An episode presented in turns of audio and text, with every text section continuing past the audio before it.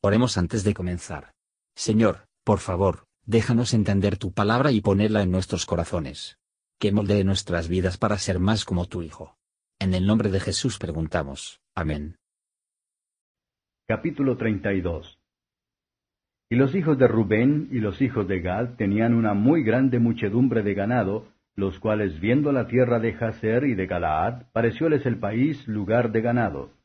Y vinieron los hijos de Gad y los hijos de Rubén, y hablaron a Moisés y a Eleazar el sacerdote, y a los príncipes de la congregación, diciendo, Atarod y Dibón y Jaser y Nimra y Esbón y Eleale y Sabán y Nebo y Beón, la tierra que Jehová hirió delante de la congregación de Israel, es tierra de ganado y tus siervos tienen ganado. Por tanto dijeron, si hallamos gracia en tus ojos, dese esta tierra a tus siervos en heredad, y no nos hagas pasar el Jordán. Y respondió Moisés a los hijos de Gad y a los hijos de Rubén, ¿Vendrán vuestros hermanos a la guerra y vosotros os quedaréis aquí? ¿Y por qué prevenís el ánimo de los hijos de Israel para que no pasen a la tierra que les ha dado Jehová? Así hicieron vuestros padres cuando los envié desde Cades Barnea para que viesen la tierra, que subieron hasta la arrollada de Escol, y después que vieron la tierra, preocuparon el ánimo de los hijos de Israel para que no viniesen a la tierra que Jehová les había dado. Y el furor de Jehová se encendió entonces y juró diciendo que no verán los varones que subieron de Egipto de veinte años arriba la tierra por la cual juré a Abraham, Isaac y Jacob, por cuanto no fueron perfectos en pos de mí, excepto Caleb, hijo de Jefone, Ceneseo, y Josué, hijo de Nun, que fueron perfectos en pos de Jehová. Y el furor de Jehová se encendió en Israel, que los andar errantes cuarenta años por el desierto, hasta que fue acabada toda aquella generación que había hecho mal delante de Jehová. Y aquí vosotros habéis sucedido en lugar de vuestros padres, prole de hombres pecadores, para añadir aún a la ira de Jehová contra Israel. Si os volviereis de en pos de él, él volverá otra vez a dejaros en el desierto, y destruiréis a todo este pueblo. Entonces ellos se llegaron a él y dijeron, Edificaremos aquí majadas para nuestro ganado y ciudades para nuestros niños. Y nosotros nos armaremos e iremos con diligencia delante de los hijos de Israel, hasta que los metamos en su lugar, y nuestros niños quedarán en ciudades fuertes a causa de los moradores del país. No volveremos a nuestras casas hasta que los hijos de Israel posean cada uno su heredad porque no tomaremos heredad con ellos al otro lado del Jordán ni adelante, por cuanto tendremos ya nuestra heredad en esta otra parte del Jordán al oriente. Entonces les respondió Moisés, Si lo hiciereis así, si os apercibiereis para ir delante de Jehová a la guerra, y pasareis todos vosotros armados el Jordán delante de Jehová, hasta que haya echado a sus enemigos de delante de sí, y sea el país sojuzgado delante de Jehová, Luego volveréis y seréis libres de culpa para con Jehová y para con Israel, y esta tierra será vuestra en heredad delante de Jehová. Mas si así no lo hiciereis, he aquí habréis pecado a Jehová, y sabed que os alcanzará vuestro pecado. Edificaos ciudades para vuestros niños, y majadas para vuestras ovejas, y haced lo que ha salido de vuestra boca. Y hablaron los hijos de Gad y los hijos de Rubén a Moisés diciendo, tus siervos harán como mi Señor ha mandado. Nuestros niños, nuestras mujeres, nuestros ganados y todas nuestras bestias estarán ahí en las ciudades de Galaad. Y tus siervos, armados todos de guerra, pasarán delante de Jehová a la guerra, de la manera que mi Señor dice. Entonces los encomendó Moisés a Eleazar el sacerdote, y a Josué hijo de Nun, y a los príncipes de los padres de las tribus de los hijos de Israel.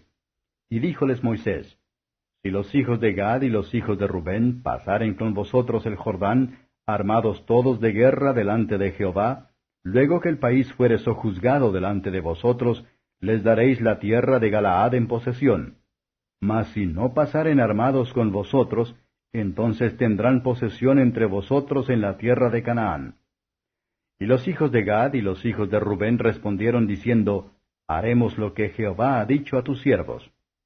Nosotros pasaremos armados delante de Jehová a la tierra de Canaán, y la posesión de nuestra heredad será de esta parte del Jordán. Así les dio Moisés a los hijos de Gad, y a los hijos de Rubén, y a la media tribu de Manasés, hijo de José, el reino de Seón, rey amorreo, y el reino de Og, rey de Basán, la tierra con sus ciudades y términos, las ciudades del país alrededor. Y los hijos de Gad edificaron a Dibón, y a Atarot, y a Aroer, y a Trotzofán, y a Hazer, y a Jogba, y a Beth Nimra, y a Betarán, ciudades fuertes y también majadas para ovejas.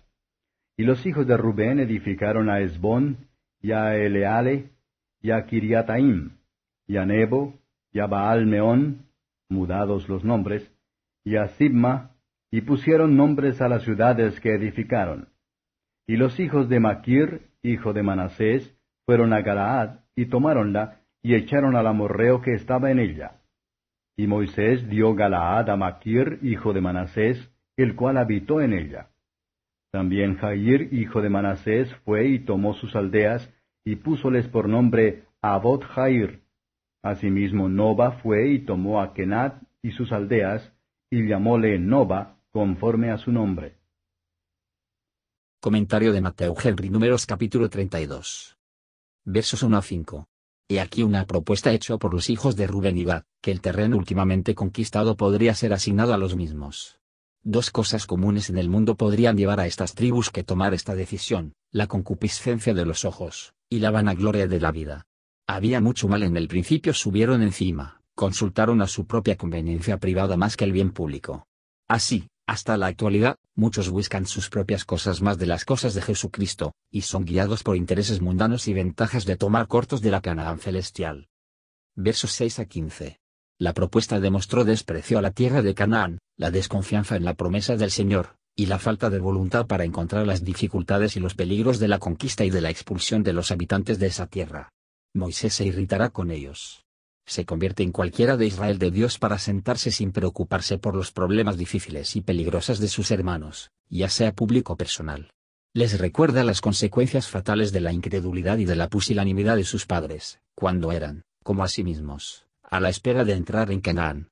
Si los hombres considerados como deberían de lo que sería el fin del pecado, ellos tendrían miedo del comienzo de la misma. Versos 16 a 27. Aquí está el buen efecto de la franqueza.